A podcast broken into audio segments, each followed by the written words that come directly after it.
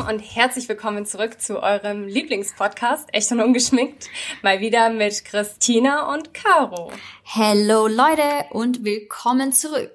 Heute sind's aber nicht nur wir, Caro, sondern wir haben nach langer Zeit endlich mal wieder einen Interviewgast. Die letzten Folgen waren wir ja immer nur zu zweit, aber es wurde Zeit, hier mal frischen Wind reinzubringen.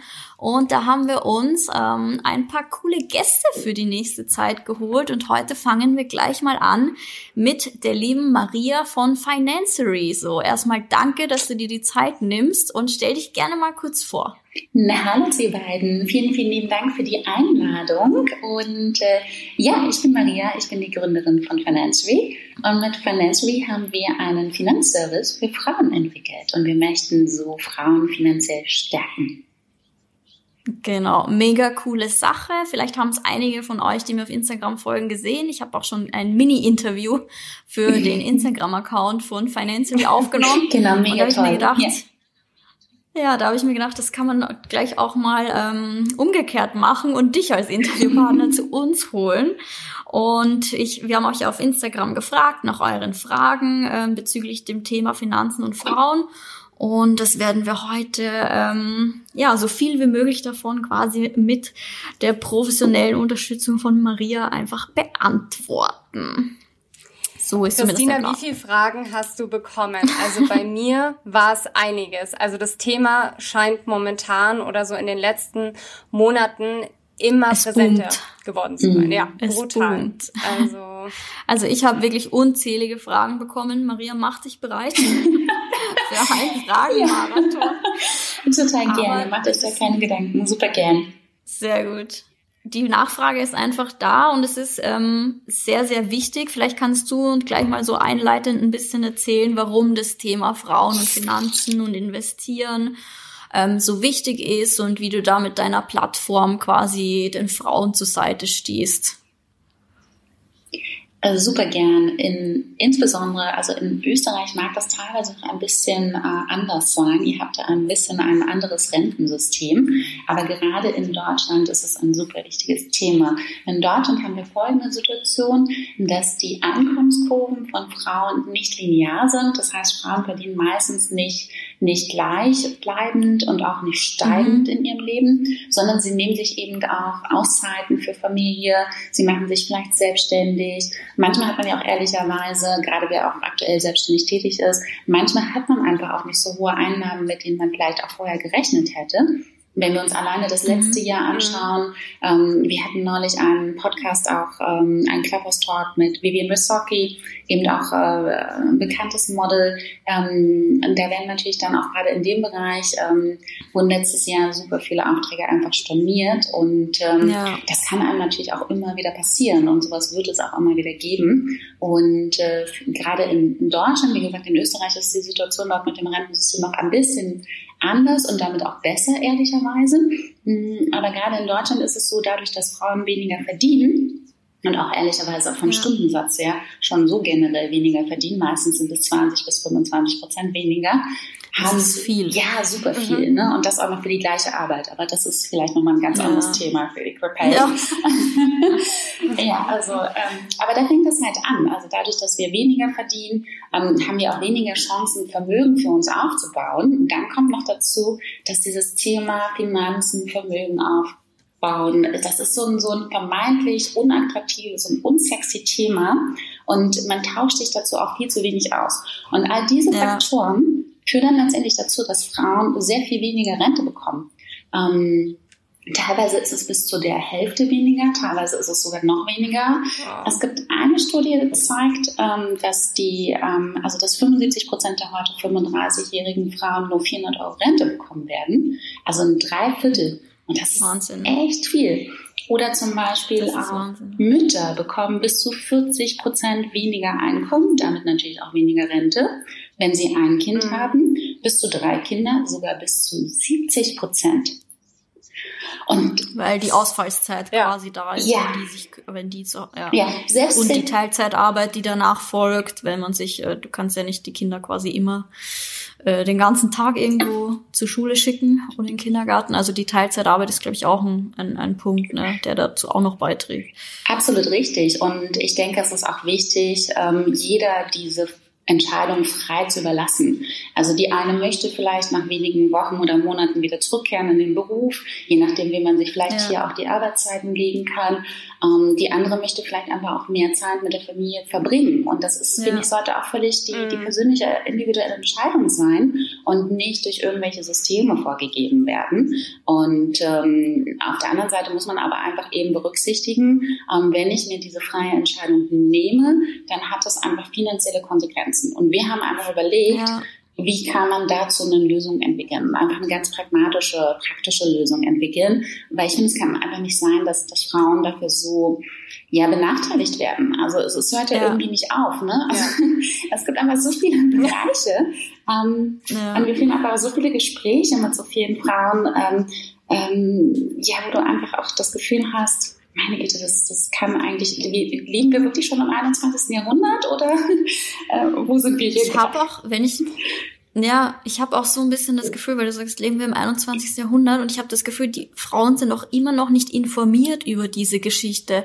Wenn ich mir mein eigenes Umfeld anschaue, ähm, irgendwie ist das, ich glaube, die meisten hier, die wissen gar nicht, was ihnen blüht, wenn sie sich nicht selber bei Zeiten drum kümmern. Ähm, vor allem meine ganzen Freundinnen, die jetzt alle Kinder bekommen. Und ich glaube, keiner von denen ist so bewusst, was das für ein Einschnitt langfristig einfach für das Leben bedeuten kann, wenn man vor allem nicht von einem Mann abhängig sein möchte. Und ich frage mich, warum das ein Thema ist. Ich will es gar nicht als Tabuthema betiteln, weil es nicht absichtlich, glaube ich, ähm, tabuisiert wird, zumindest bis zu einem gewissen Grad, sondern ich glaube, weil es einfach so keiner weiß, keiner drüber redet. Und das mhm. ist, glaube ich, ein Riesenproblem. Absolut. Also ich habe auch gemerkt, dass äh, bei meinen Freundinnen, also wenn ich jetzt das Thema nicht angesprochen hätte, weil ich jetzt auch dadurch ähm, mit meinem Freund ähm, wir mehr über dieses Thema sprechen, dann also wenn ich meine Mädels darauf anspreche, dann kommt da meistens auch sehr schnell ein großes Fragezeichen. Ja. Und dann ein stimmt, ja, muss ich mich irgendwie mit beschäftigen, aber pff, keine Ahnung, wo ich damit anfangen soll. Immobilien, ja, pff, da ist kein Geld vorhanden. Mhm. Aktien, keine Ahnung, habe ich noch nie was irgendwie mitbekommen oder halt keine Lust, sich auch mit diesem Thema zu beschäftigen. Ja, absolut. Und ich glaube, da spielt so ein bisschen auch die Rolle, wie wir aufwachsen, wie wir erzogen werden. Und äh, ja. selbst heute noch, ich meine, wir haben jetzt 2021, aber selbst heute noch ist es so, dass Frauen, ähm, auch jüngere Generationen an Frauen, immer noch so erzogen werden, sie haben doch nett zu sein. Und so nett und lieb und höflich ähm, ja. gehört halt eben nicht, sich über Aktien oder ETFs auszutauschen. Weil da geht's ja irgendwie um Geld. Und Geld ähm, also, generell um Geld, ja. Das ist, äh, genau, also in Deutschland gibt's auch diesen schönen Satz, ne, über Geld spricht man nicht. Ähm, ja. Das ist halt einfach ein fatales Mindset und das ist tatsächlich auch eher ein Mindset und das wird ja auch so von Generation zu Generation so weiter übermittelt. Wenn unsere Mütter nicht gelernt haben, mit Geld umzugehen und Geld als wichtiges äh, mhm. Mittel einfach auch zu verstehen, mit dem ich unabhängig bin und mit dem ich einfach auch selbstbestimmte Entscheidungen treffen kann, wie sollen denn dann die Töchter es lernen? Und welche Vorbilder haben wir denn auch zu Hause oder auch so im öffentlichen Leben? Also auch im öffentlichen Leben. Welche, welches Model, welche, also jetzt mittlerweile gibt es auch so die ersten, ne? Aber welche Frau, Schauspielerin oder auch so, so bekannte Frau, wo, wo wir uns vielleicht auch ein Vorbild daran nehmen, ähm, stellt sich irgendwie in einem Interview hin und spricht darüber, wie sie investiert? Ja, niemand. Ja. Und das ist das Problem, glaube ich. ich. Weil ich, man merkt jetzt endlich diesen ich nenne es mal Trend. Mhm. Das übernehmen gerade irgendwie auch die Influencer, habe ich so das Gefühl. Ja. Und so ähm, einfach Frauen, die mit auf Instagram irgendwie die Reichweite generieren. So geht's gerade los, aber es ist halt eigentlich viel zu spät. Und auch wie du sagst, dieses Deutsche über Geld spricht man nicht. Ich ist ganz witzig, weil ich, als ich Spanisch gelernt habe in der Oberstufe, hat uns unsere Spanischlehrerin damals gesagt, sie findet das so komisch, weil sie jetzt so lange in Spanien gewohnt und da, da tauschen sich die Leute drüber aus, mhm. wie viel sie verdienen, auch wenn sie denselben Job haben. Und hier ist es so, das wird totgeschwiegen. Oh. Und ich glaube, es würde so helfen, ja. wenn man sich austauscht. Ja, alleine wenigstens, was wir also verdienen. Ich kann mich daran erinnern, dass ich vor, ist glaube ich schon zehn mhm. Jahre her oder so, dass ich mal mit einer Kollegin am Mittagstisch saß und also wir, wir saßen in der Cafeteria und wir saßen aber alleine an dem Mittagstisch und haben uns so, so locker unterhalten. Und ich wollte sie dann einfach fragen, ja, wie viel verdienst du denn? Wie, können wir denn unser Gehalt irgendwie gemeinsam verhandeln? Sie hat mich total geschockt angeguckt und meinte, also darüber kann ich aber nicht reden. Und ich dachte so, ja, aber wir müssen uns doch austauschen. Wenn wir beide uns nicht austauschen. das hilft ja beiden, ja. Ja, wie sollen wir dann äh, versuchen, irgendwie ein Gefühl dafür zu bekommen, ob wir jetzt gut verdienen, ob wir fair bezahlt werden, zumindest im eigenen Unternehmen. Und von Unternehmen zu Unternehmen ist es mhm. sicherlich unterschiedlich, von Branche zu Branche ohnehin. Aber wenigstens im eigenen Unternehmen und mit einer vergleichbaren Ausbildung, wenigstens da hilft es doch, sich auszutauschen, ja. um ein Gefühl dafür zu bekommen, wo liege ich? Und warum bin ich vielleicht ja. nicht dort, wo ich eigentlich sein möchte? Ich verstehe ja. auch gar nicht, also ich hatte da noch nie ein Problem mit irgendwie drüber zu sprechen, ähm, warum die Hemmung da so groß ist. Ist es nur, weil das anerzogen ist oder ich sehe gar nicht den Grund, weil es nimmt mir ja keiner was weg, wenn ich drüber spreche. So vor allem, wenn es irgendwie jemand ist, der einem halbwegs nahe steht. Ich rede ja nicht auf der Straße mit den Leuten mhm. drüber, aber das ist für mich tatsächlich noch nie nachvollziehbar gewesen, aber vielleicht, weil ich auch einfach generell da so eine viel lockere Einstellung habe. Ich denke schon, dass es viel so, mit Erziehung zu tun hat, genau. Und halt auch den Vorbildern ja, in der Familie, ja. Ja, ja.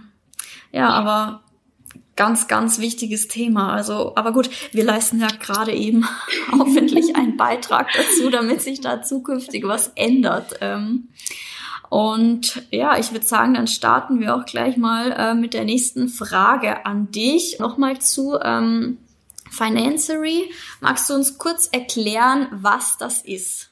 Für alle, die es noch nicht gegoogelt haben.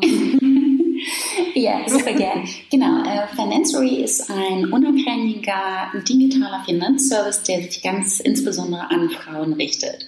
Und zwar funktioniert es so, dass Sie auf unserer Webseite financial.de ähm, online einige Fragen beantwortet und auf äh, Basis der Antworten errechnet dann unsere Software, das ist ein Algorithmus, ein zu euch passendes ähm, Portfolio, einen zu euch passenden ETF-Sparplan. Und da wir uns als äh, All-in-One-Service verstehen, werden wir dann für euch auch das Depot einrichten. Das heißt, wir kaufen dann auch die ETFs für euch und wir überwachen das Portfolio regelmäßig, also täglich. Und falls, wie zum Beispiel wir es auch im letzten Jahr gut gesehen haben, falls es zu stärkeren Marktschwankungen kommt, ähm, einfach nur auch der, als Beispiel März letzten Jahres 2020, Beginn der Corona-Pandemie, da haben sich so Gewichte im Markt verändert, dann greifen wir auch ein und passen das Portfolio okay. auch ganz automatisch an weil das mich meistens so ein Thema ist, gerade für Newbies, was auch völlig in Ordnung ist. Also es macht total Sinn, einfach ähm, ja.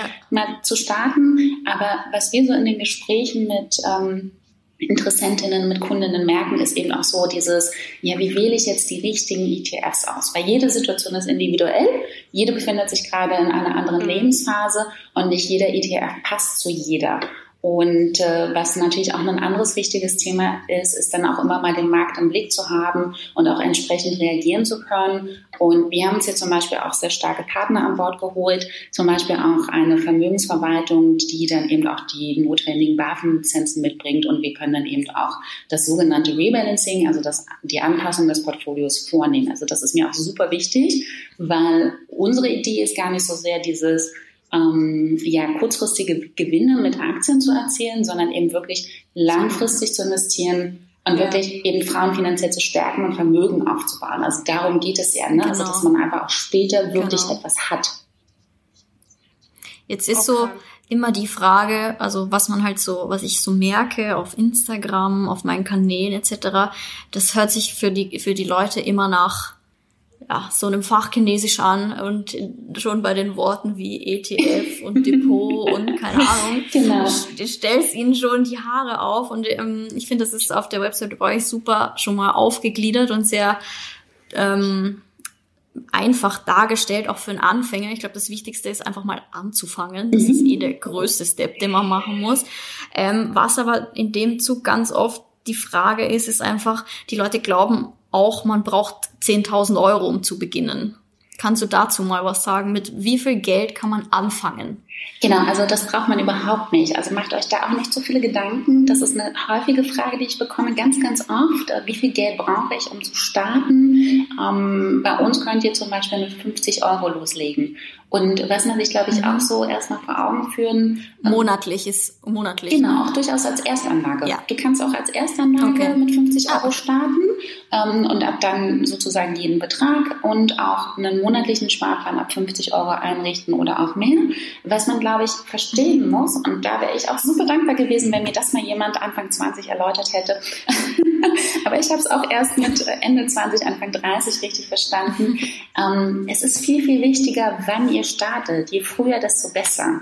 Mhm. Weil die Höhe des Betrags ist gar nicht so entscheidend, sondern wir haben auch bei uns zum Beispiel auf Instagram haben wir mal so einen Vergleich gemacht mit einer Frau, die mit 25 startet mit 100 Euro im Monat und mhm. einer Frau, die mit... Das habe ich gesehen. Genau, genau, die mit 45 startet mit 200 Euro im Monat am Ende des Tages mit Rentenbeginn, wir hatten jetzt mal 65 Jahre ähm, angenommen, haben beide 48.000 Euro sozusagen eingezahlt. Aber die Frau, die mit 25 gestartet ist, also mit einem viel niedrigeren Betrag, nicht mit 100 Euro, aber viel, viel früher, die konnte ihren Vermögen, ihren Einsatz sozusagen, das, was sie investiert hat, verdreifachen. Diejenige, die es. Zinsen nehme ich an. Ganz genau. In dem Fall, weil wir ja, ja. von ETFs sprechen, sind es keine Zinsen, sondern es sind die Ach. Rendite, der Ertrag. Aber das Prinzip ja. ist genau dasselbe. Wir müssen ja ehrlich sagen, aktuell gibt es keine Zinsen mehr, ne? Tagesgeldkonto ja, und so. genau.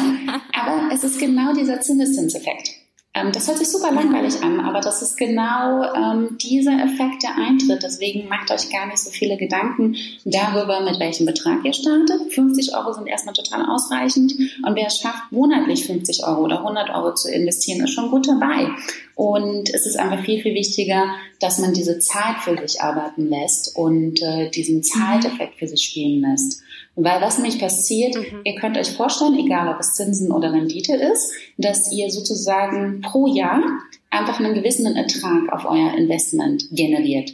Ähm, sagen wir mal, ihr habt in einem Jahr 1000 Euro angelegt und ihr habt dann eine Rendite, und das ist durchaus nicht unwahrscheinlich, nicht unrealistisch, von 5% und habt dann eben 50 Euro Rendite. Und äh, im nächsten Jahr kommen aber sozusagen diese 50 Euro noch on top. Das heißt, ihr habt nicht nur die 1000 Euro, sondern 1050 mhm. Euro, auf die ihr sozusagen die Rendite mhm. erhaltet.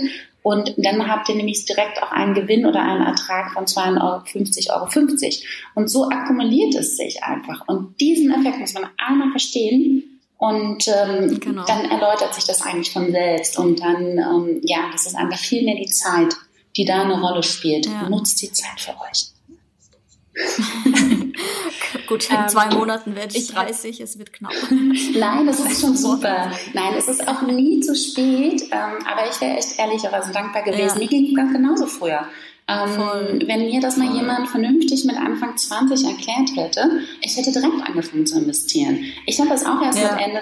Das ist so, ja. Also wir, wir, es wird uns, und es ist genau wieder das Thema, was wir gerade eben besprochen haben, wir tauschen uns nicht aus. Wir verstehen dann diese Mechanismen nicht und wir verstehen sie einfach nicht für uns zu nutzen und da müssen wir hinkommen. Voll. Okay. Ich hätte jetzt noch eine Frage und zwar, ähm, wenn man jetzt bei euch investiert, ist jetzt ganz gleich, welchen Betrag man monatlich zahlt, ähm, über mehrere Jahre mhm. hinweg. Man hat dann immer also man kann immer auf sein Geld zurückgreifen. Oder? Genau. Du kannst jederzeit kündigen. Es gibt keine Vertragslaufzeiten. Mhm. Und du kannst aber auch jederzeit zum Beispiel, manchmal hat man ja die Situation, man braucht einfach einen gewissen Betrag an Geld idealerweise bei ihr zum Beispiel dann mit diesem Betrag ähm, Eigenkapital für eine Immobilie investieren wollt oder so. Aber mhm. lass, lass uns ehrlich sein, manchmal geht auch einfach nur die Waschmaschine kaputt oder man muss das Auto reparieren ja. lassen oder so. Manchmal braucht man einfach nochmal einen gewissen Betrag. Das ist auch völlig okay und da könnt ihr jederzeit drauf zugreifen. Man muss nur schauen, ähm, wenn man sehr früh auf sein Depot zurückgreift und sich dort äh, entweder das gesamte Depot auflöst. Depot, ist übrigens das Konto für den Wertpapierhandel. Ne? Also Depot ist ein Extrakonto, auf dem ich oder mit dem ich ähm, Finanzprodukte wie Aktien oder ETFs kaufen kann und handeln kann. Und das machen wir für euch. Ähm, und man muss sich nur vorstellen, wenn man äh, zu einem recht frühen Zeitpunkt, so in den ersten ein, zwei, drei Jahren, sein Depot wieder auflöst oder einen Betrag dort ähm, ja, sich sozusagen wieder zurücküberweisen lässt, weil man ihn einfach gerade benötigt, dann sollte man die Wertschwankungen im Blick haben.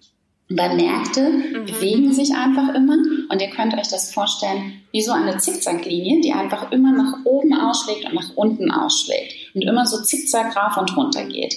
Und jetzt wäre es natürlich schade, wenn ihr genau zu einem Moment Geld benötigt, wo einfach die Zickzackkurve unten ist. Passiert. Und in dem Moment würdet ihr dann, wenn ihr Geld äh, herunternehmt, einen Verlust realisieren. Und deswegen empfehlen wir zum Beispiel auch immer, dass man sich dreimal seine monatlichen Kosten, also kann man ja mal grob überschlagen, nochmal irgendwo beiseite legt. Sodass man zumindest in der Anfangsphase jetzt nicht zu einem ungünstigen Zeitpunkt auf sein Depot zurückgreifen muss. Mhm. Mhm. So, Not, genau. so eine Art Notgroschen, die man halt irgendwo liegen hat. Ganz genau, ja. dass man da einfach nochmal einen Puffer hat und dann ähm, kann man da einfach viel äh, flexibler und individueller agieren. Im Laufe der Zeit ist dieser Effekt dann wieder so ein bisschen schwächer, weil äh, dann habt ihr einfach schon genügend Ertrag aufgebaut und könnt dann eigentlich jederzeit darauf zugreifen. Aber prinzipiell ist es auch immer möglich. Okay. Da hätte ich noch eine zweite ja. Frage. Ähm, und zwar angenommen, man macht es jetzt über einen längeren Zeitraum. Mhm. Und die Kurve bewegt sich rauf und mhm. runter. Das ist das typische Zickzack. Aber du hast ja gerade gesagt, das reguliert sich dann irgendwann mit mhm. der Zeit. Aber kann es dann trotzdem sein, dass man letztendlich nach einer gewissen Zeit mit weniger rausgeht, als was man eigentlich eingezahlt hat? Also bei einem langfristigen Investment ist es ehrlicherweise, wenn man auf ein risikodiversifiziertes Portfolio setzt, wie mit ETFs, also dass man eben nicht nur mhm. einen ETF ähm, nimmt, sondern eben auch wirklich mehrere ETFs und damit ein ausgewogenes Portfolio zusammenstellt oder sich zusammenstellen lässt, mhm. ist es unwahrscheinlich. Wir sprechen natürlich hier von einer Finanzanlage und Kapitalanlage und aus rechtlichen Gründen müsste jetzt zum Beispiel so der rechtliche Disclaimer kommen, ja, ein Verlust ist immer möglich. Ehrlicherweise, solange man diese Aspekte äh, berücksichtigt, dass man langfristig investiert, und, und da sprechen wir halt von mindestens vier, fünf Jahren, aber ehrlicherweise eher so, geht ruhig mal in Richtung 10, 15, 20 Jahre. Die sind auch schneller rum, als man denkt. Ja. also das ist ja auch immer so. Ähm, und vor allen Dingen versucht, das meinte ich gerade mit dem Begriff Risikodiversifikation, versucht euer Risiko zu verteilen. Also das heißt, ihr setzt nicht nur auf ja. eine Aktie oder auf einen ETF, sondern stellt euch eben mehrere zusammen, idealerweise mit unterschiedlichen Schwerpunkten. Das ist zum Beispiel das, was unsere Software macht. Und dann ist es ziemlich unwahrscheinlich. Es ist natürlich nicht ausgeschlossen, aber auch wir können keine, keine Garantien geben, weil einfach niemand weiß, wie sich die Märkte in den nächsten Jahren entwickeln. Ähm, ja. Aber es ist relativ, solange man eben wirklich immer schaut, dass man sein Risiko diversifiziert, ist man auf jeden Fall gut aufgestellt und hat auf jeden Fall alles berücksichtigt. Das ist zum Beispiel ein Unterschied zu Aktien. Wenn ich mich für eine Aktie konkret entscheide, Sagen wir mal, ähm, die Deutsche Lufthansa ist, glaube ich, ein gutes Beispiel. Vor anderthalb Jahren noch war die Deutsche Lufthansa ein super erfolgreiches Unternehmen. Ähm, auch eins der Unternehmen in Deutschland im DAX. Der DAX repräsentiert ja die 30 größten Aktienunternehmen. Und niemand hätte diese Covid-Pandemie vorhergesehen und hätte erwartet, dass zum Beispiel die Deutsche Lufthansa hat ähm, von Januar bis Juni 2020 so die Hälfte des Unternehmenswerts verloren, weil einfach der gesamte Tourismus und der ganze, diese ganze Luftfahrtindustrie eingebrochen ist. Und wenn ihr also jetzt nur in diese eine Aktie investiert hättet, dann hättet ihr tatsächlich Geld verloren. Wenn ihr aber eben ja. verschiedene Aktien zusammenstellt, weil andere Branchen haben sich ja gut entwickelt, Lasst uns mal äh, den Onlinehandel anschauen. Amazon, die ganze Logistik hinter dem Onlinehandel. Also Deutsche Post hat, glaube ich, irgendwie ihr Paketvolumen, ich weiß nicht, verdreifacht, vervierfacht. Ja. ja. die Zusteller kommen gar nicht mehr hinterher ähm, mit die Lieferdienste. Ähm, also es gibt immer auch Branchen, die sich positiv entwickeln. Und die Idee von so einem solchen risikodiversifizierten, ausgewogenen Portfolio ist eben die, dass die Bereiche, die Branchen, die sich gut entwickeln, die sehr erfolgreich sind, mögliche Verluste in anderen Branchen und Bereichen wieder ausgleichen. Genau. Ja, Deshalb quasi verschiedene, genau. verschiedene, also jetzt auch am Aktienmarkt natürlich so unterschiedlich. Hier halt, hätte ich eine Frage, beziehungsweise eine User-Frage, die ich mhm. gerne weitergeben möchte. Ähm, Findest du ähm, insgesamt ist auch besser, wenn man quasi, man legt in ETFs an, aber man hat vielleicht ähm, ich sag mal auch Edelmetalle oder man kauft sich auch eine Immobilie. Findest du es wichtig, auch so breit aufgestellt zu sein? Also jetzt unabhängig? Ja, ja, absolut. Das ist genau ja. auch das, was wir okay. auch immer wieder sagen. Ähm, diversifiziert euer Risiko nicht nur beim Investment, sondern auch in eurem Leben. Also ihr könnt euch eigentlich mhm. vorstellen, mhm. eure Ausbildung, und dabei ist völlig egal, ob ihr eine klassische Ausbildung absolviert habt oder ob ihr studiert habt, aber eure Ausbildung ist sozusagen euer Fundament, auf dem ihr wie so eine Art Haus baut. Und auf diesem Fundament baut ihr dann einzelne Säulen auf. Die eine Säule ist dann zum Beispiel meistens die erste Säule ist euer Gehalt. Entweder ihr seid angestellt oder auch als Selbstständiger ist dann eure erste Säule das Honorar. Ähm, eine zweite Säule sollte sein ein ausgewogenes Portfolio. Aber eine dritte Säule, wenn dann so ein bisschen sich auch an diese Marktschwankungen gewöhnt und ein Interesse daran hat, durchaus auch mal einzelne Aktien mit dazu zu nehmen, weil ihr mit Aktien durchaus eine mhm. höhere Rendite generieren könnt, aber eben euch auch bewusst sein müsst, mit diesen einzelnen Aktien kann ich auch sehr viel verlieren. Deswegen solltet ihr immer noch auch erstmal als Basis ein wirklich ausgewogenes Portfolio haben. Ja. Und auch eine vierte Säule, ich finde es eigentlich durchaus einen sehr, sehr guten Gedanken, würde ich auch immer empfehlen, vielleicht sogar noch vor dem Portfolio in, in Aktien, ähm, auch eine Immobilie zu überdenken. Eine Immobilie ist jetzt sicherlich mhm. etwas, was man nicht sofort kaufen kann, weil man einfach auch Eigenkapital dafür benötigt. Ehrlicherweise, finanzmathematisch ist eine Immobilie auch nicht das, was eine gute Rendite verspricht, weil du auch dann, wenn du die Immobilie bezahlt hast, hast du immer auch noch Kosten. Und äh, ja. Auf der anderen Seite sprechen wir aber eben von finanzieller Stärke für Frauen und auch darum, ähm, darüber sich abzusichern. Und ich finde, eine Immobilie ist dort einfach ein wichtiger Bestandteil. Und wer die Möglichkeit hat, sollte sie mit als ein Element, nicht als einziges, aber als ein Element, ja. als eine Säule unbedingt mit aufnehmen, sobald man das eben auch kann. Und ähm, ja. dann gibt es natürlich auch noch vielleicht dann als fünfte Säule eine Immobilie als Kapitalanlage im Sinne von passivem Einkommen, also dass man eine Immobilie vermietet. Und so kann man einfach Stück für Stück sich verschiedene Bereiche aufbauen. Sich breit aufstellen. Ganz genau, ganz genau. Ja. Weil ehrlicherweise ist vielleicht, vielleicht, auch so die Geschmackssache dann so ein bisschen, das ist so vielleicht ein bisschen Typsache. Ne? Die eine sagt vielleicht auch so, mm, Voll. ja, okay, Aktien ist mir jetzt zu spekulativ und die andere sagt so, oh, Immobilie, ich bin gerade 20, ich weiß ja jetzt noch gar nicht, ob ich hier in Wien oder in Berlin bleibe. Ja. oder mir ist der ja. Münchner Immobilienmarkt ist mir zu teuer. Also da muss man, glaube ich, auch, muss man, glaube ich, auch so ein bisschen schauen und individuell schauen, aber einfach sich auch im Leben Risiko diversifizieren und bereit aufstellen. Ja, ich glaube, das Wichtigste ist auch, sorry. Nee, nee, sag nur. Ich glaube, das Wichtigste ist einfach, nicht, also irgendwas zu machen. Irgendwie genau. sein Gespartes einfach zu spreaden und es nicht 30 Jahre lang auf dem Konto liegen zu haben, weil es wird früher oder später wird's weniger. Ganz genau und es wird allein schon deshalb weniger, weil wir ja auch eine Inflation haben. Also selbst wenn man sein, Geld quasi einfach nur unter das Kopfkissen legen würde, würde es automatisch an Wert verlieren und genauso halt auf einem klassischen Bankkonto. Und du hast vollkommen recht. Also der einzige Fehler, den man machen kann, ist nichts zu tun.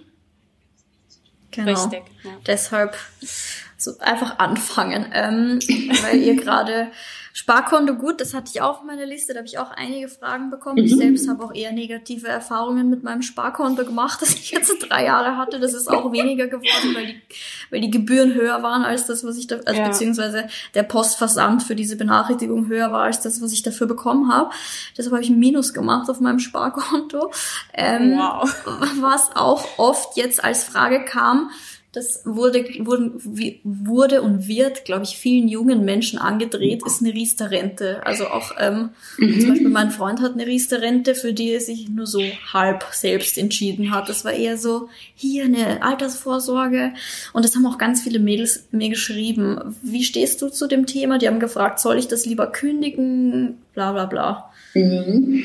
Ähm, Riester-Rente ähm, muss man sich wirklich im Detail angucken, weil Riester-Rente fällt so ein bisschen in die Kategorie der Versicherung. Und je nach Anbieter genau. kann es komplett unterschiedlich ausfallen.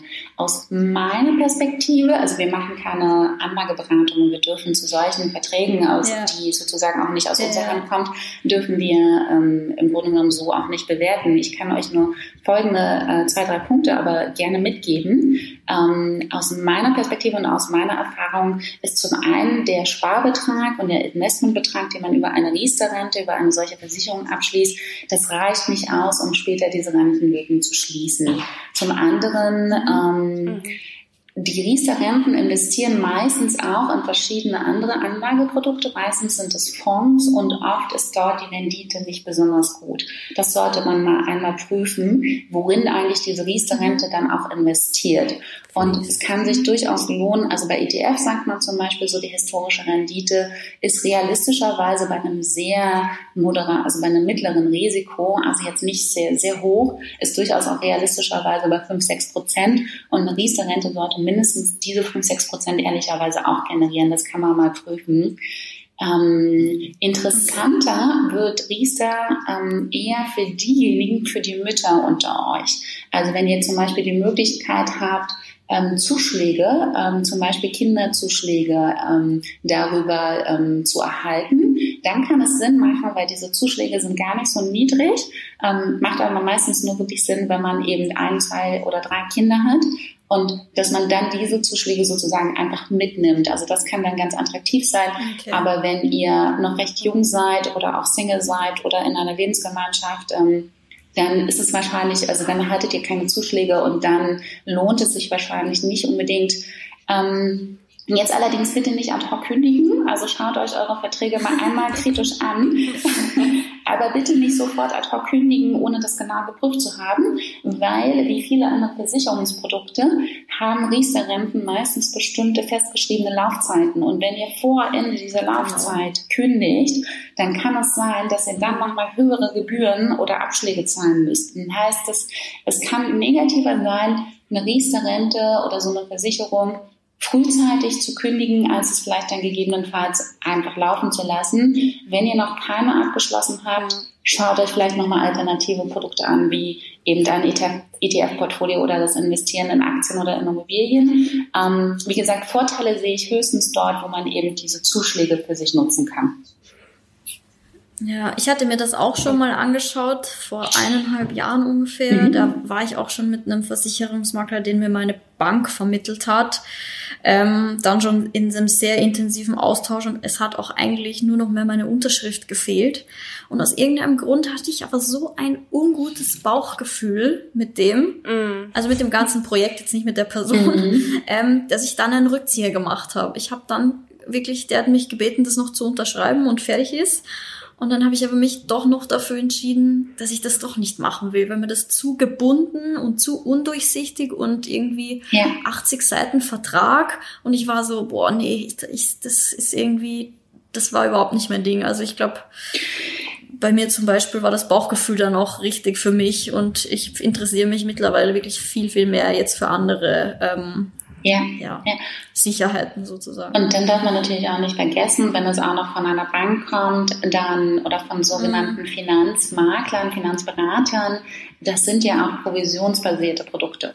Das heißt, ihr bekommt genau. nicht unbedingt das Produkt, was sinnvoll ist für euch, sondern eben das Produkt, und so ist es einfach leider, es ist vertrieben. Also das heißt, das wird das ja. verkauft, ja. was äh, die höchste. Das ist halt deren Job. Ja, genau. Kann man ihnen ja auch nicht verdenken, aber es wird eben dann das ja. verkauft, was die höchste Provision generiert. Also was glaubt ihr, warum so viele Lebensversicherungen verkauft wurden vor 10, 15 Jahren? Weil es auch Lebensversicherungen so hohe Provisionen gab. Ja. ja. ja. Da muss man halt genau gucken und sich nicht was aufschwatzen lassen. genau. Und das ist zum Beispiel auch der Punkt. Also wir arbeiten absolut ohne Provision und komplett bankenunabhängig. Das war mir total wichtig, weil sobald ihr halt irgendein provisionsbasiertes Modell habt, ist das nie im Interesse des Kunden oder der Kundin. Mhm. Okay. Ja. Okay. So. Ähm, ich habe noch allgemein ganz viele Fragen zum Thema Sparen mhm. bekommen. Hättest du da vielleicht so einen kleinen Fahrplan, wie man am besten anfängt, wirklich effektiv zu sparen? Weil es waren bei mir immer wieder so die Nachrichten, ich spare eigentlich, aber trotzdem habe ich nicht genügend. Mhm. Also irgendwie mache ich irgendwas falsch. Hättest du da vielleicht ein paar Tipps? Äh, ja, also ist auch tatsächlich eine sehr typische Frage. Ähm, da kann ich nur sagen, bezahlt euch selbst zuerst. Ihr seid der wichtigste Mensch in eurem eigenen Leben ähm, und bezahlt euch selbst zuerst. Das ist zum Beispiel so auch mit einer der ersten Punkte. Also wann immer ihr euer Gehalt bekommt oder euer Honorar bekommt, ähm, überlegt euch mal vorher einen Betrag, der passt, da gehe ich gleich nochmal drauf ein, und dann überweist diesen Betrag sofort ganz automatisch mit einem Dauerauftrag auf vielleicht erstmal ein Sparkonto, aber eben auch vielleicht in so ein Portfolio, ähm, damit dieses Konto erstmal weg ist. Weil ganz ehrlich, am Ende des Monats, wir finden immer schöne Sachen. Wir finden immer schöne Schuhe. Wir können auch immer irgendwo Sushi essen gehen oder uns irgendwas gönnen. Wir haben alle mal einen schlechten Tag, wo wir denken so, boah, also jetzt muss ich mir auch mal was Gutes tun. Das ist ja auch wichtig. Nur ganz ehrlich, wenn dann dieser Betrag weg ist, ne, dann gebt ihr ihn auch nicht mehr aus. Das ist, glaube ich, so mit einer ja, der ersten Schritte. Bezahlt euch selbst zuerst und seht es auch wirklich als Geld, womit ihr euch bezahlt und für euch, für, ja. also sozusagen in euer Leben und in euch investiert. Und ähm, ah, das ist eine gute Ansicht, voll der gute Punkt. Ja. Sehr schön. Ähm, und dann vielleicht, wie kommt man auf so, eine, so einen Betrag? Also wie kann man so ein bisschen gucken, was ist so der richtige Sparbetrag für mich? Ähm, da müsst ihr, also da gibt es jetzt unterschiedliche Typen. Es gibt diejenigen, die sind sehr diszipliniert und führen dann so ein kleines Haushaltsbuch, so einen kleinen Finanzplan und können sich sehr genau immer aufschreiben. Wenn man das kann, ist das super, weil dann hat man eine sehr, sehr gute Übersicht, ähm, was sie so jede. Ich kann es nicht. Ich auch nicht. Sehr schön. Da sind wir da schon mal zu dritt, ne? Also an alle da draußen, die uns zuhören, die das können, perfekt. Dann notiert euch das mal eine Woche, einen Monat, drei Monate und dann seht ihr ja, was ihr so an Einkommen, sozusagen Gehalt oder Honorar und an Ausgaben habt. Und dann seht ihr ja, was eigentlich theoretisch übrig bleibt. Und dann könnt ihr gut definieren, wie viel ihr da sparen könnt und wie hoch so euer Sparbetrag sein könnte. Für alle anderen wie uns drei ich habe so eine Faustregel. Ähm, klar, das funktioniert vielleicht nicht für jeder, aber ehrlicherweise, ähm, ich drittel mein Einkommen. Ich dritte das einfach. Okay. Ähm, Sch schreibe ich mir gleich mal auf. genau. Wir hatten auch äh, neulich einen Instagram-Post zu. Ähm, aber das ist halt so, so durch drei zu teilen ist halt mega easy, ne? Und das eine Drittel nutze ich halt äh, für alle laufenden Rechnungen. Miete, Strom, Telefon, ähm, was man vielleicht auch so an laufenden, ähm, weiß ich nicht, sonstigen Versicherungen oder sowas hat, ne? Das ist so das erste Drittel. Ähm, das zweite Drittel ist so alles, was ich an Lebenshaltungskosten habe. Ähm, also wirklich auch Lebensmittel im Supermarkt einkaufen, Essen bestellen, vielleicht auch, im Moment ist es ein bisschen schwierig, aber vielleicht auch der Yoga-Kurs oder der Sprachkurs oder so. Ne? Ähm, also was, was ich so auch mhm. brauche, sobald wir auch wieder ähm, raus können unter Menschen, ist es ja. vielleicht auch Kino, Theater, äh, was auch Voll. immer sozusagen zu unserem Leben dazu gehört. Und das dritte Dritte, das wird investiert. Und zwar direkt gleich sozusagen am Monatsanfang, zack, in das Depot und darf dann dort für mich arbeiten. Genau. Das ist ein richtig, eigentlich eine sehr simple, ein sehr simpler Tipp, aber extrem nutz, nützlich. Also. Ja. Das ist richtig, richtig gut. Alle hinter die Ohren schreiben. Ich vor allem voran. ja, ich weiß, ich, das, ganz viele Menschen nehmen sich dann dieses Haushaltsbuch vor und scheitern dann nach drei Tagen. Und dann führt das mich wieder dazu, ja. dass sie ja. ähm, dann eigentlich, also man ist ja dann, wenn man sagt, okay, jetzt heute, ich habe es jetzt verstanden, jetzt will ich mich mit dem Thema Finanzen beschäftigen, ich mache das jetzt, ne? Dann bin ich ja noch hoch motiviert, ne? So, dann fange ich dieses Haushaltsbuch an und dann nach drei Tagen, boah, ja, nee, ja, keine Lust mehr, ne? Und dann gebe ich schon wieder das komplette Projekt auf. Und das ist halt so schade. Also dann lieber diesen Moment der Motivation nutzen, vielleicht einmal grob die Kosten überschlagen oder mir das mal so in dieses dritte Budget einteilen. Ich weiß, mit dem dritte Budget, es klappt auch nicht bei jedem. Vielleicht, also selbst wenn ihr aber nur 20 Prozent investiert, dann seid ihr auch gut dabei, wenn es zu euch passt. Also der Investmentbetrag, der monatliche Sparbetrag darf euch natürlich auch nicht in finanzielle Schwierigkeiten bringen. Das bringt natürlich nichts, wenn ähm, ihr sagt, okay, ich äh, lege jetzt jeden Monat Betrag X beiseite und äh, am Ende des Monats seid ihr aber tief im Dispo. Das ist dann auch nicht so die Idee dahinter. Aber vielleicht einmal so das Momentum der Motivation nutzen, sich das mal grob überschlagen, das reicht schon, und dann einfach den Betrag festlegen, der einfach direkt investiert wird. Ja. Sehr gut. Hm. So. Ähm, ich schaue gerade, was ich hier noch an Fragen habe. Das Thema zum Sparen hatte ich auch bekommen, eben auch zum Thema Aufteilung Gehalt. Das mhm. war sehr, sehr gut. Aber ich glaube, Caro, bei uns hat sich hier einiges gedoppelt an Fragen, ja, die wir ja. bekommen haben. Ähm, es ist ja am Ende doch immer das Gleiche, was alle wissen wollen. Mhm. Ähm, ich hätte vielleicht noch eine Frage. Ähm, hast du zum Beispiel eine Buchempfehlung oder eine Podcast-Empfehlung, abgesehen von dieser Folge hier, ähm, für Anfänger, wo du sagst, das ist super gemacht, hört euch das mal an, schaut da mal rein. Ich meine, mittlerweile ist es auch wirklich eine schlechte Ausrede zu sagen, so ich weiß nicht, wie ich mich informieren soll, weil es gibt wirklich viel kostenfreie Informationen da draußen auch. Aber wir werden immer gefragt, äh, kannst du ein Buch, kannst du einen Podcast empfehlen? Hast du irgendwas, wo du sagst, das ist super? Oder irgendein YouTuber oder wie gesagt irgendwas, wo du sagst, das könnte auch nützlich sein, um sich tiefer einzulesen, mhm. Da reinzukommen. Mhm. Schaut euch vielleicht mal die Seite von den Finell an. Äh, Finell bietet zum Beispiel ähm, auch Finanzworkshops an oder noch recht äh, frisch dabei, recht jung dabei sind auch Finance Baby, die auch Informationen anbieten und ähm, auch erste Workshops vielleicht auch gemeinsam mit uns entwickeln.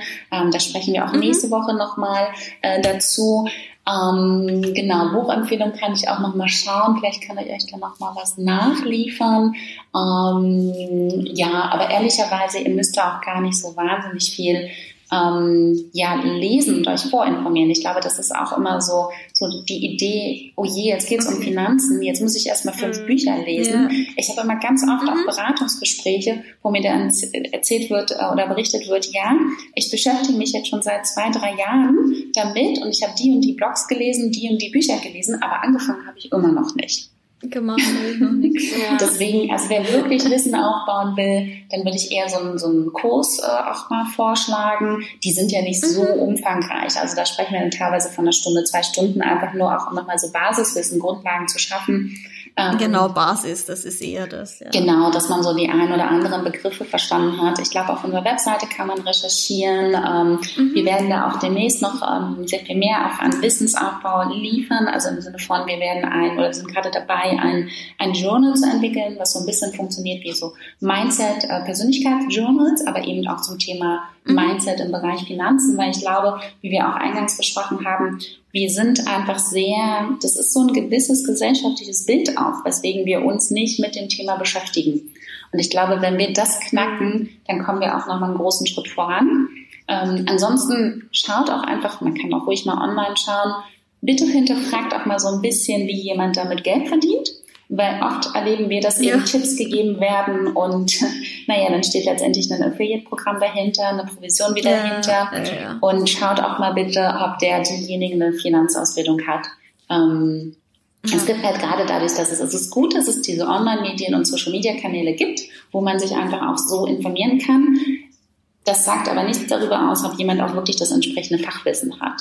Deswegen auch durch mal hinterfragen und ähm, aber ansonsten gibt es da viel, viel in dem Bereich, wo man, wo man sich einfach auch ähm, ja vorab informieren kann. Und ich glaube, wichtig ist auch einfach das Gespräch zu suchen und sich einfach auszutauschen. Ich glaube, das, was ihr auch schon gesagt ja. habt, ähm, das, das hilft auf jeden Fall. Und ich glaube, ganz wichtig ist gerade auch für Frauen zu verstehen, ihr seid nicht alleine. Also ganz oft, wenn ich eine persönliche Beratung habe, also wir bieten ja diese, diese kostenfreien Beratungen auch an, ganz oft beginnt das Telefonat damit, ähm, mit so Aussagen wie, ja, das ist jetzt wahrscheinlich eine dumme Frage.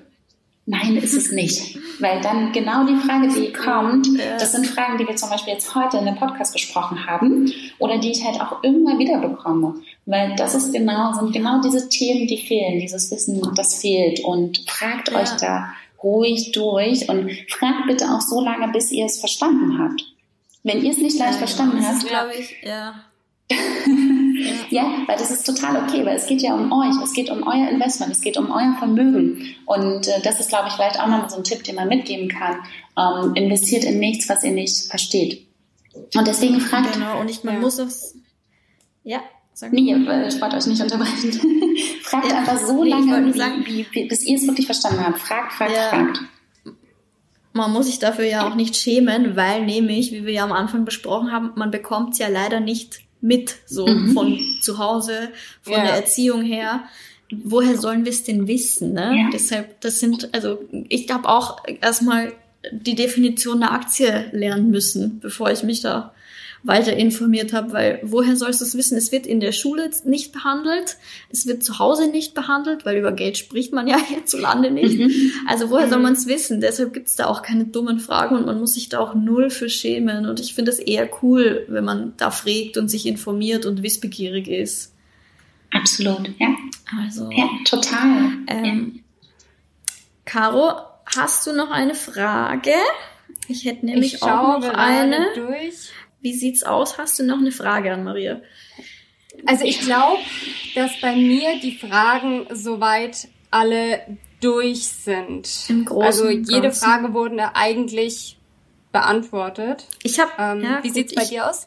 Ich habe noch eine Frage, die ist jetzt auch nicht so deep in der Materie. Das ist eigentlich eine eher allgemeine Frage, die aber auch ein paar Mal kam. Und jetzt bin ich gespannt, ob du das für ein veraltertes Modell hältst. Aber die mhm. Frage kam ganz oft, was hast du, soll man mit seinem Partner zusammen ein Konto haben? Ähm, mhm. Wie ist da die, also mein persönliches Empfinden sagt nein. Mhm. Also wir sind eigenständige Menschen. Ein Haushaltskonto, wo jeder seinen Part hinüberweist, das kann auf jeden Fall Sinn machen. Mhm. Aber man sollte auf jeden, also auf jeden Fall, keine Ahnung, ist meine persönliche Meinung, ich würde kein ge einfach gemeinsames Konto haben, wo jeder sein Gehalt drauf bekommt oder sonst was. Ähm, wie gesagt, Haushaltskonto macht Sinn, mhm. so, aber nicht insgesamt nur ein Konto, ist meine persönliche Meinung. Ich bin gespannt auf eure. Also ich schließe mich dir komplett an. okay. ähm, nein. Ja, aber ich. Hattest du auch noch nie, oder? Ja. Also ich kann euch nur zustimmen. Ja, okay. äh, nutzt am besten das Drei-Konto-Modell. Das heißt, jeder hat sein eigenes Konto für sein Gehalt. Genau. Und dann ebenfalls ihr zum Beispiel, insbesondere wenn ihr eine gemeinsame Wohnung habt oder auch eine gemeinsame Immobilie genau. spart ähm, oder investiert, dann ein, ein gemeinsames äh, drittes Konto sozusagen. Aber auch hier vielleicht eine ganz erschreckende Zahl. Ähm, ich hatte mal eine Studie gelesen, jede vierte Frau bleibt in einer unglücklichen Beziehung, in einer unglücklichen Ehe, weil sie selbst die Miete nicht zahlen könnte. Und weil sie nicht genügend eigenes Geld hat, um zum Beispiel eine Kaution auszulegen für eine Miete. Und also so schön die Beziehung so. ist, ne? Also gerade am Anfang ist es natürlich ja. oft sehr schön, also zum Glück, ne? und ich meine, ja. wir wünschen natürlich auch allen äh, und uns wahrscheinlich auch selbst, dass es auch so bleibt. Ähm, aber es kann immer mal Themen geben, Dinge können sich auch verändern, Menschen können sich verändern und es ist einfach super wichtig, dass man ähm, einfach weiterhin finanziell selbstbestimmt Entscheidungen treffen kann. Und Unabhängig. Ja, genau. Und das heißt ja jetzt nicht, dass man so gegen seinen Partner arbeitet. Ganz ehrlich, wenn ihr mit 60 noch und 70 und 80 super happy seid, großartig und dann könnt ihr das mhm. Geld immer noch gemeinsam ausgeben. Also es spricht ja nichts dagegen. Ne? Also ja. nur weil ihr zum Beispiel auch Voll. für euch selbst investiert, ähm, dann habt ihr einfach die Möglichkeit, falls irgendetwas schief geht, und äh, wenn man sich auch einmal die Scheidungsraten anschaut, fast jede zweite Ehe wird geschieden, ähm, dann seid ihr einfach unabhängig und eigenständig. Und wenn ihr, das wünschen wir allen, auch zusammen bleibt, ja, dann gibt ihr es halt gemeinsam aus. Spricht ja nichts dagegen. Genau. Also ich sehe auch Absolut. gar nicht, ehrlich gesagt, so wirklich den Vorteil von so einem komplett gemeinsamen Konto. Mhm. Also gut, vielleicht für Frauen, die die weniger verdienen, viel weniger verdienen als ihr Mann, sehen da den Vorteil, aber andererseits ist die Abhängigkeit dann irgendwie auch zu groß. Also ich finde, das ist so ein Thema, wo man sagen muss, jeder ist sich selbst der Nächste. Also da muss mhm. man. Und genau das ist ja eine Falle. Also gerade wenn sie weniger schon verdienen, ja. vielleicht aufgrund der Berufswahl oder ja. so, und typisch weibliche Berufe, die uns ja ehrlicherweise auch interessieren, ähm, ja. geht mir jetzt auch nicht ganz anders, die sind ja oft schlechter bezahlt. Und das ja, ist genau diese Falle, gerade in Deutschland, auch mit diesem Ehegattensplitting. Ähm, denn hat sie nämlich auch eigentlich überhaupt keinen Anreiz, also finanziell zumindest betrachtet. Ich kann das auch verstehen. Ne? Also wenn dann zum Beispiel auch noch Kinder da sind, ähm, warum sollte sie in Teilzeit zurückgehen? Selbst wenn sie vielleicht Lust hat und auch den Austausch mit den Kolleginnen und ja. Kollegen schätzt, aber finanziell lohnt es sich dann gar nicht. Und dann ist natürlich schnell gesagt, ja komm, aber Schatz, dann bleib doch ganz zu Hause.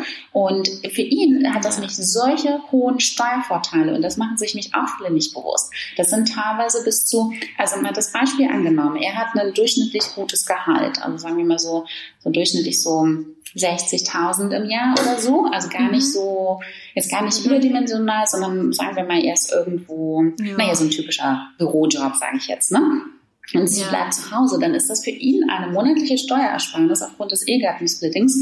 Kommen jetzt noch ein paar Parameter dazu, ist jetzt wirklich nur eine Hausnummer, so, ein, so eine Daumenregel, 600 Euro im Monat. Ja, ja also für ihn, für denjenigen, also ehrlicherweise auch umgekehrt, ne? aber meistens ist es ja eher der mehr verdient ja, und sie weniger. Mhm. Also für denjenigen, der das Ehegatten, Ehegattensplitting nutzt und ähm, im Sinne von er verdient mehr oder sie verdient mehr und der andere bleibt oder die andere bleibt zu Hause, das ist, lohnt sich wirklich steuerrechtlich. Und ähm, das ist aber dann für die oder denjenigen, der weniger verdient, noch viel fataler, weil du dann erst gar nicht aus dieser Spirale herauskommst. Also gar nicht erst damit anfangen. Ja. Oder da dann so verhandeln, dass man diese Steuerersparnis, diese Steuererstattung Aufteilen. dann eben investiert für diejenige, die zu Hause bleibt. Ist ja auch eine Möglichkeit. Ja, ja. Aber wie viele das dann machen, ist halt fraglich. Da bin ich, äh, wäre interessant, wie dann da Eheleute sind. Genau, und deswegen ist es, glaube ich, auch wichtig, das auch mal vorher zu besprechen und ähm, mm. genau, auch ehrlicherweise ein Ehevertrag, das hört sich so unromantisch an, aber Guter Punkt auch. ja, ganz guter Punkt kam, glaube ich, auch bei mir als Frage. Hatte ich nicht notiert, aber ja, kam, ob es sinnvoll ist. Total. Also ähm, Verträge auch im Geschäftsleben. Also auch wir haben jetzt zum Beispiel eine Finanzierungsrunde abgeschlossen. Verträge werden in guten Zeiten gemacht für schlechte. Und äh, alles, ja, was ihr ja. vorher nicht in einem Ehevertrag festgehalten habt, das werdet ihr später bei einer Scheidung auch nicht erhalten. Es gibt keinen gesetzlichen Anspruch.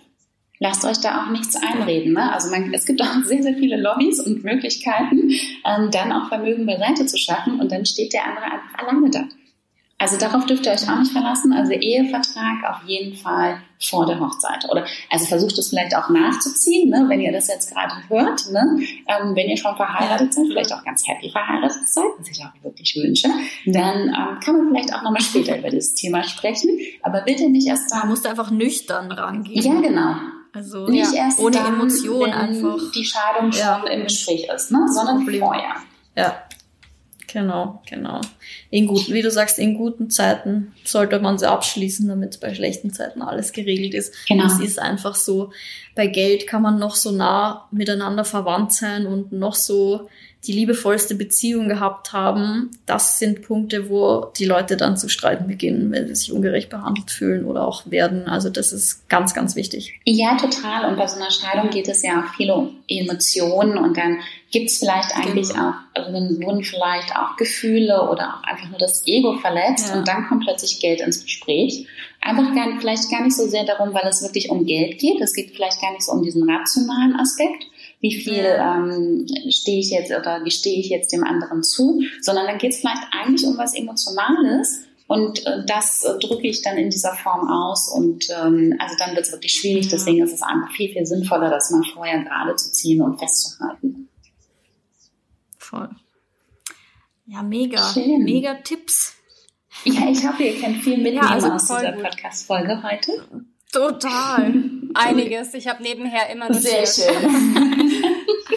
Also ich glaube auch unsere Zuhörer und Zuhörerinnen, ähm, die ja prim, das was ja primär der Fall ist hier, ähm, haben heute einiges gelernt. Auch ich habe einiges gelernt. Also das war wirklich sehr, sehr spannend und interessant. Und ja, vielen Dank, dass du dir da die Zeit für uns genommen hast und unsere Zuhörer. Großes Danke, ja. Vielen Dank das euch. Das war echt spannend. Das freut mich.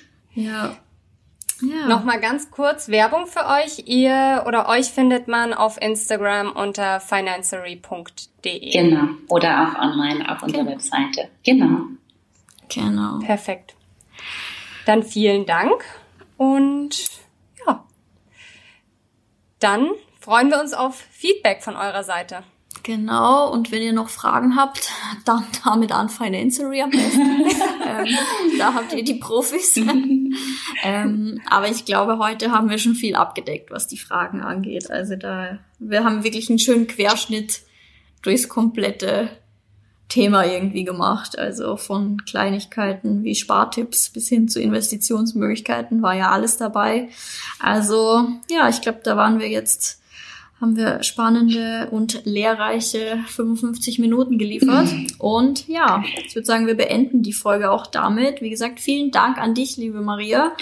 Und wir hören uns dann in zwei Wochen wieder. Super, super gerne. Vielen, vielen Dank für die Einladung, Christina und Caro. Und falls noch Fragen sollten, sein sollten, schreibt uns gerne über Instagram oder über unsere Webseite. Ihr findet dort genügend Kontaktmöglichkeiten. Stellt uns einfach eure Fragen. Vielen, vielen Dank für eine tolle Postcard-Folge. Wir sagen danke. Tschüss. Tschüss. Das war der Podcast Echt und Ungeschminkt mit Christina und Caro und Maria heute.